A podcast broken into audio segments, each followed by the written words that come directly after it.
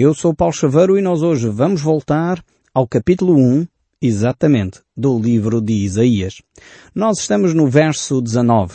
Vamos ler o verso 16 a 18 para nos introduzir no nosso estudo de hoje, para podermos mais uma vez avaliar o contexto e dessa forma ficarmos inteirados daquilo que Deus quer fazer com o seu povo. Diz assim então a palavra de Deus no capítulo 1 do livro de Isaías, no verso 16. Lavai-vos, purificai-vos, tirai a maldade dos vossos atos de diante dos vossos olhos. Cessai de fazer o mal, aprendei a fazer o bem, atentai para a justiça, repreendei ao opressor, defendei o direito do órfão, pleiteai a causa das viúvas. Vim depois e arrezoemos, diz o Senhor. Ainda que os vossos pecados sejam como escarlate, eles se tornarão brancos como a neve.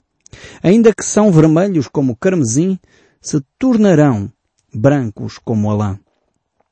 Isaías aqui apresenta a maneira do povo se escapar do julgamento de Deus. Ou seja, Isaías está a apresentar a solução de Deus para a nação. E ele diz, a solução é abandonar o pecado, a solução é confessar o pecado a Deus, a solução é arrependimento.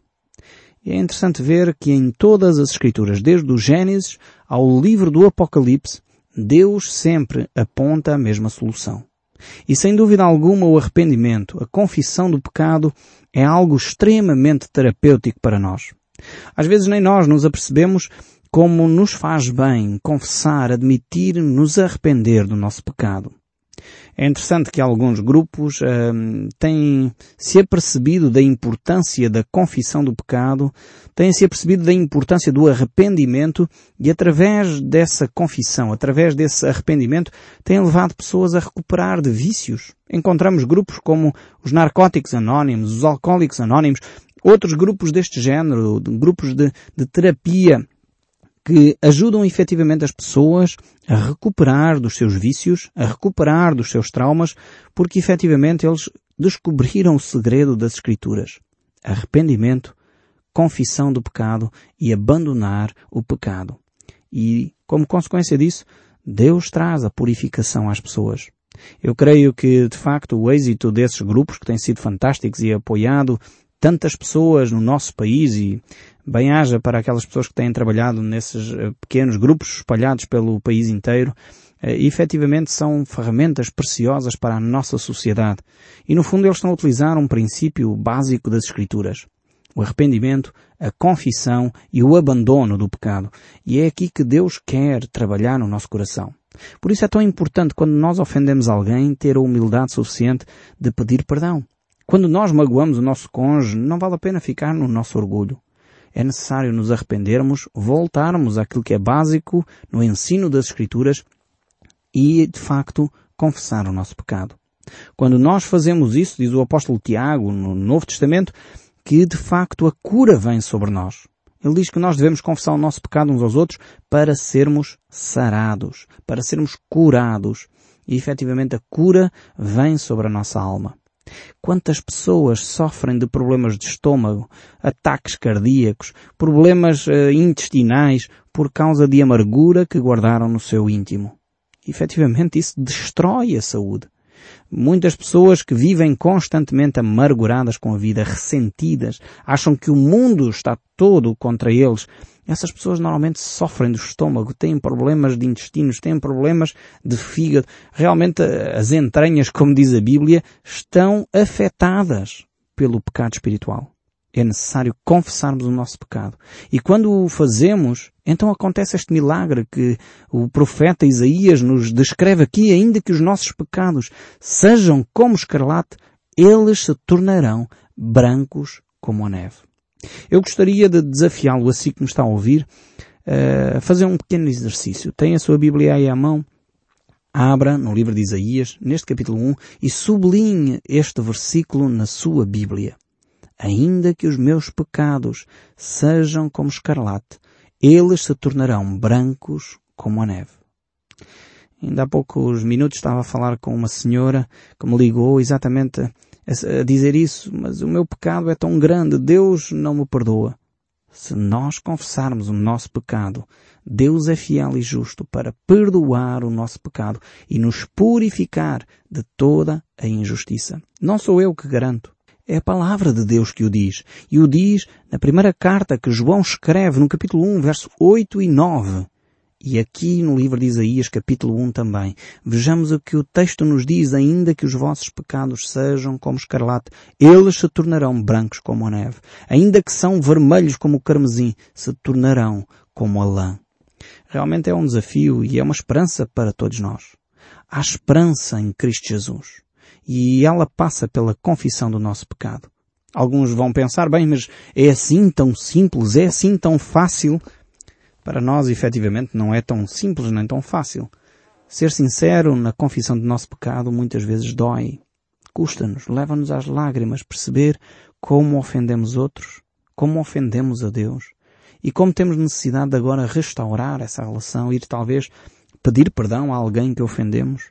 Aqui o processo de ser restaurado por Deus faz com que nós tenhamos que falar com as pessoas que ofendemos. Se roubamos alguma coisa a alguém, ou se pedimos emprestado e não devolvemos até hoje, se estamos talvez com, com rendas em atraso, temos que devolver o dinheiro que é da pessoa a quem lesamos.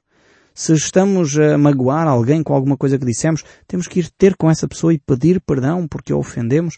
Então deixe o Espírito Santo neste momento trazer à sua mente Quais são os pecados que você necessita pedir perdão? Quais as pessoas em quem você tem ofendido e que precisa reconciliação? Deixe Deus tocar a sua vida. E receba esta promessa de Deus. Deixe que esta promessa inunde o seu ser e perceba que há esperança. E essa esperança é uma esperança que transforma. Transforma uma pessoa amarga com a vida em alguém brando, é alguém bondoso, é alguém generoso, é alguém alegre. E isso é possível pelo sangue derramado de Cristo Jesus. É por isso que Jesus disse, eu vim para dar vida, e vida em abundância. Não é uma vida qualquer. Eu não consigo entender muito bem aqueles cristãos que vivem a vida constantemente amargurada, que estão constantemente em stress, estão constantemente a colocar outros em stress. E são pessoas que estão constantemente insatisfeitos com os outros. Creio que necessitamos que o Espírito Santo transforme o nosso coração em pessoas mais alegres, pessoas de facto que dependem de Deus, pessoas que choram com os que choram. Quando é motivo de chorar, não vamos ficar a rir, como é óbvio, mas pessoas que são sensíveis às carências e às necessidades dos outros. Precisamos de cristãos que amam a Deus de todo o coração, de todas as forças, de todo o entendimento e ao próximo como a nós próprios. Mas continuamos aqui no livro de Isaías. Este livro é extremamente rico. Eu passaria todo o programa de novo a comentar estes textos, mas temos que continuar. Eu sei que vocês estão ansiosos por ver mais o que a Bíblia diz, porque ela é tão rica. Vejamos o verso 19 deste capítulo 1 que diz assim, Se quiserdes e me ouvirdes, comereis o melhor desta terra. Mas se recusardes e fores rebeldes, sereis devorados à espada porque a boca do Senhor o disse. Aqui temos, de facto, uh, o estabelecimento ou o relembrar uh, do acordo que Deus tinha com a nação de Israel.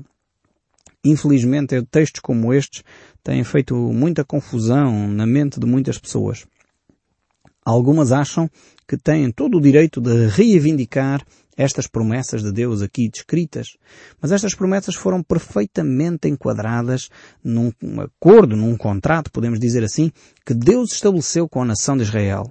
Porque alguns de nós até gostam muito da primeira parte, que diz, se quiseres e ouvires, comereis o melhor da terra. Nós aqui queremos ficar com a bênção. Nós queremos a bênção, sem dúvida. E Deus muitas vezes abençoa. Mas depois esquecemos esta segunda parte que diz, se recusardes e fordes rebeldes, sereis devorados à espada, porque a boca do Senhor o disse. Deus está a falar para a nação de Israel, Deus não está a falar diretamente para si. Deus não está a dizer isto a si que me está a ouvir. Mas nós podemos retirar daqui o princípio, que Deus é um Deus zeloso. Deus não vai provavelmente mandar uma guerra à sua aldeia, Deus não vai mandar uma destruição porque você foi desobediente. Não. Assim como também Deus não vai uh, cumprir todas as promessas que fez à nação de Israel, porque isto tinha a ver com a nação de Israel. Deus estava a falar com o seu povo Israel. Mas ao mesmo tempo o princípio mantém-se. O princípio, qual é o princípio por detrás desta afirmação de Deus? É que Deus fica triste quando nós pecamos e Deus fica alegre quando nós lhe obedecemos. Deus quer abençoar-nos quando nós obedecemos e Deus fica de facto triste e quer corrigir o nosso pecado. Este é o princípio que nós retiramos daqui deste verso 19 porque temos de ter em conta o contexto em que esta frase é dita. Muitas vezes nós queremos reivindicar para nós promessas que Deus fez dentro de um acordo que fez à nação de Israel. E tem a ver com a nação de Israel. No fundo, o acordo era um acordo de bênção ou maldição. De bênção se o povo obedecesse, de maldição se o povo desobedecesse. Hoje, os cristãos não estão mais debaixo deste acordo. Nós estamos debaixo da graça e não da lei. E Deus nos livre de voltar à lei, como diz o apóstolo Paulo. Não podemos voltar à lei. Infelizmente, muitas comunidades têm reivindicado a lei para si. Estão à procura destes contratos de Deus. Exigem de Deus as bênçãos, porque eles têm sido fiéis, eles têm dado dízimo, eles têm ido à igreja. Mas nós estamos debaixo da graça e não da lei. Eu estou longe de reivindicar seja o que for a Deus. Graças a Deus, porque Deus não me dá aquilo que eu mereço. Você sabe aquilo que merece? A Bíblia diz, o salário do pecado é a morte. Sabe qual é a recompensa que você merece? Aquilo que você merecia por ser quem é? De acordo com esse texto que eu acabei de citar no livro de Romanos, a Bíblia diz que o salário do pecado, aquilo que eu mereço, é a morte. Mas graças a Deus, graças à pessoa de Jesus Cristo que Ele nos dá a vida, a vida eterna concedida por meio do sangue de Jesus Cristo. E não por merecimento, não por mérito, não porque eu mereça alguma coisa, mas por graça. Então Deus concede-nos aquilo que é gratuito, oferece-nos toda a sorte de bênçãos espirituais, porque Ele quer de facto abençoar-nos com base na Sua graça e não num acordo, não, não baseado num acordo de bênção ou maldição. Não mais esse acordo é válido. Hoje vivemos debaixo da graça de Cristo. Louvado seja Deus por isso. E porque de facto Deus quer continuar a abençoar os seus filhos. Deus quer continuar a manifestar o seu amor e Deus quer continuar a corrigir aqueles que pecam. Graças a Deus porque Ele é um Deus bondoso para conosco.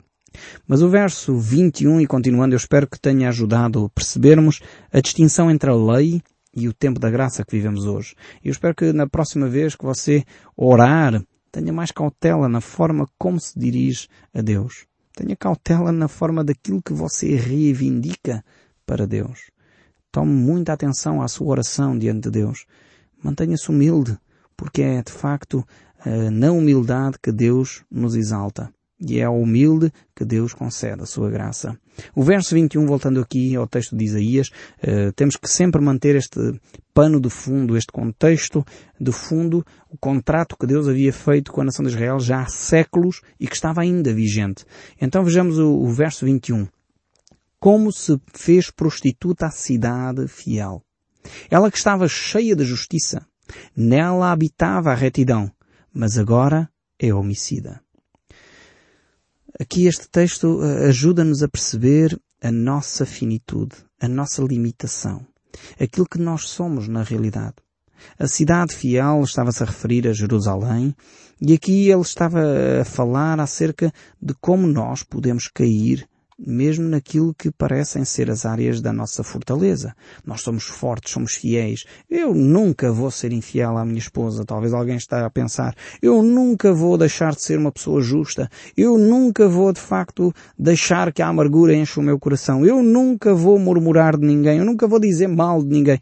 Muitas vezes nós alimentamos esses pensamentos e é exatamente nessas alturas que nós caímos. Por isso o texto nos diz aqui, como se fez prostituta à cidade que era fiel. Tinha princípios morais corretos. Tinha posto de lado sempre, nem, se queria, nem sequer queria ouvir falar de infidelidade, de adultério, quanto mais de prostituição. E de facto aquela cidade que era fiel se prostituiu. Aquela cidade que estava cheia de justiça, sabia o que era a retidão. Mesmo assim se tornou homicida. O Senhor Jesus Cristo nos faz refletir sobre esta mesma temática, assim como o apóstolo Paulo, quando ele nos diz, tu que estás em pé, cuidado, não caias. É um texto bíblico que me tem acompanhado já há longos anos. Eu tenho vindo constantemente a meditar nele, a estar atento à minha vida. O próprio Senhor Jesus Cristo disse, orai e vigiai para não entrardes em tentação. Cuidado com tu que estás em pé. Cuidado tu que pensas que não vais cair. Cuidado tu que julgas o teu irmão. Tu que procuras retirar o argueiro do olho, o pequeno pó que está no olho do teu irmão e não vês a trave que está no teu. Jesus nos alerta para esta realidade.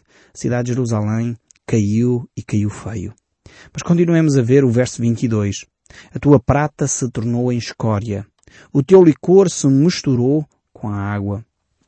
Vemos aqui que esta cidade começou a ser uma cidade uh, falsificada, uma cidade que falseava a verdade. Aquilo que era puro passou a ser escória. Aquilo que era uh, licor puro, e aqui está a falar de bebida, passou a ser misturado com água. Começou a entrar a aldrabice, começou a entrar a corrupção, começou a entrar o engano. E infelizmente hoje as nossas cidades vivem dessa forma. Precisamos que os cristãos sejam pessoas de alta qualidade. Eu acho que o melhor trabalho para um cristão sério ter é uh, verificador de qualidade. Pessoas que verificam a qualidade dos produtos, porque deveriam ser as pessoas mais honestas à face da terra. Um cristão não deveria de entrar em negócios escuros, negócios complicados, negócios que não se percebem muito bem como é que são desenvolvidos e como estão a ser realizados. Não, deveríamos ser pessoas honestas. Infelizmente, uh, muitas vezes acontece nos negócios isso. Junta-se um pouco mais de água ou vinho, junta-se um pouco mais de lixo àquilo que não, que não deveria ter lixo e infelizmente a falsificação das coisas acontece. Precisamos de tomar muita, muita atenção. É necessário que cada um de nós verifique e olhe o seu coração para não cair naquilo que é uh, essencial, naquilo que é básico para nós como pessoas. O verso 23 ainda prossegue. Os teus príncipes são rebeldes e companheiros de ladrões. Cada um deles ama o suborno e corre atrás de recompensas. Não defendem o direito do órfão e não chega perante eles a causa das viúvas.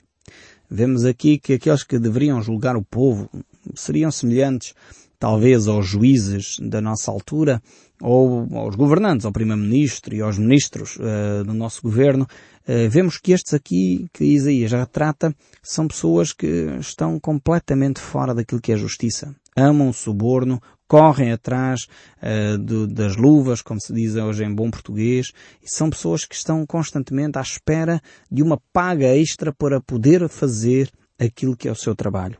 Infelizmente nós conhecemos algumas pessoas assim. É triste ver na nossa sociedade como de vez em quando surgem situações destas. Eh, mas também é bom ver que há muitos juízes sérios que põem termo à corrupção no nosso país, assumem que a lei tem de ser cumprida, porque isso está, traz a estabilidade à nação, traz confiança nas pessoas, na justiça. E nós precisamos, sem dúvida alguma, que o nosso povo uh, retome essa confiança na justiça. Perceba que a justiça funciona efetivamente. Não se pode enganar as pessoas assim, dizer hoje uma coisa e amanhã, passado um ano ou dois, vir dizer exatamente o contrário, apesar de um contrato escrito ou apesar das coisas terem sido claras na altura, desdizer o que já se disse. Realmente Deus abomina este tipo de práticas. É necessário sermos pessoas sérias, mantermos aquilo que afirmamos naquele dia e assumirmos responsavelmente aquilo que é o nosso compromisso. Eu creio que quando começarmos a ter essa atitude, a nossa nação vai prosperar, porque a justiça é estabelecida. O verso 24 ainda diz, portanto diz o Senhor, o Senhor dos exércitos, o poderoso de Israel, ah, tomarei satisfação aos meus adversários e vingar-me-ei dos meus inimigos. Voltarei contra ti a minha mão, purificar-te-ei com potassa das tuas escórias e tirarei de ti todo o metal impuro restituir-te-ei os teus juízes como eram antigamente, os teus conselheiros como os príncipes. Depois te chamarão cidade de justiça, cidade fiel. Sião será redimida pelo direito e os que se arrependem pela justiça. Os transgressores e os pecadores serão juntamente destruídos e os que deixarem o Senhor perecerão, porque vos envergonhareis dos carvalhos que cobiçastes e sereis confundidos por causa dos jardins que escolhestes, porque sereis como o carvalho, cujas folhas murcham, e como a floresta que não tem água. O forte se tornará em estopa, e a sua obra em faísca, ambos arderão juntos, e não haverá quem os apague. Vemos aqui que Deus estabelece esta relação entre aquilo que havia prometido ao povo e agora a justiça que ele disse que iria cumprir.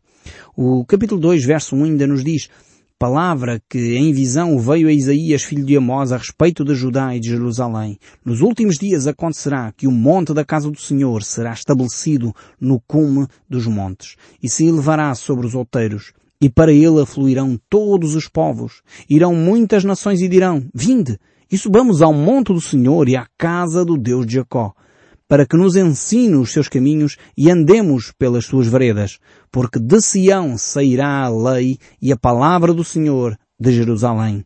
Ele julgará entre os povos e corrigirá muitas nações.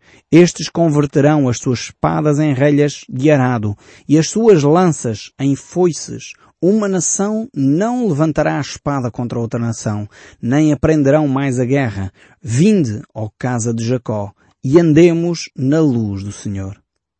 Vemos aqui de facto esta perspectiva que Isaías traz uh, daquilo que acontecerá nos últimos tempos, em que de facto Deus trará e estabelecerá a sua paz sobre a nação, uma paz duradoura, não uma ausência de guerra como nós vemos hoje. E infelizmente essa ausência de guerra nem constante é. As guerras têm sucedido e constantemente a sociedade, o mundo, tem estado em conflito constante. É necessário, de facto, ficarmos firmes naquilo que Deus quer para nós. É por isso que ele diz que acabará essa guerra. As armas serão transformadas em instrumentos de trabalho e o povo então será conduzido a uma relação com Deus. O verso 7 ainda nos diz, a sua terra está cheia de prata e de ouro e não tem em conta os seus tesouros. Também está cheia a sua terra de ídolos. Adoram as obras das suas mãos, aquilo que os seus próprios dedos fizeram. E este é o grande pecado que a nação de Israel havia feito. E com isso a gente se abate e o homem se avilta. Portanto, não lhes perdoarás. O povo estava consciente do seu pecado. Ele sabia que não devia caminhar dessa forma e por isso mesmo Deus iria eh, colocar o seu juízo sobre eles. E o texto continua e eu recomendaria que vocês pudessem continuar a ler este texto em casa e no próximo programa nós voltaremos a ele para ver a mão bondosa de Deus a levar o povo ao arrependimento, mas mesmo assim também a mostrar ao povo que ele tem de se arrepender. Por hoje nós ficamos então por aqui. No próximo programa voltaremos a ouvir o som deste livro. Até lá, que Deus o abençoe ricamente.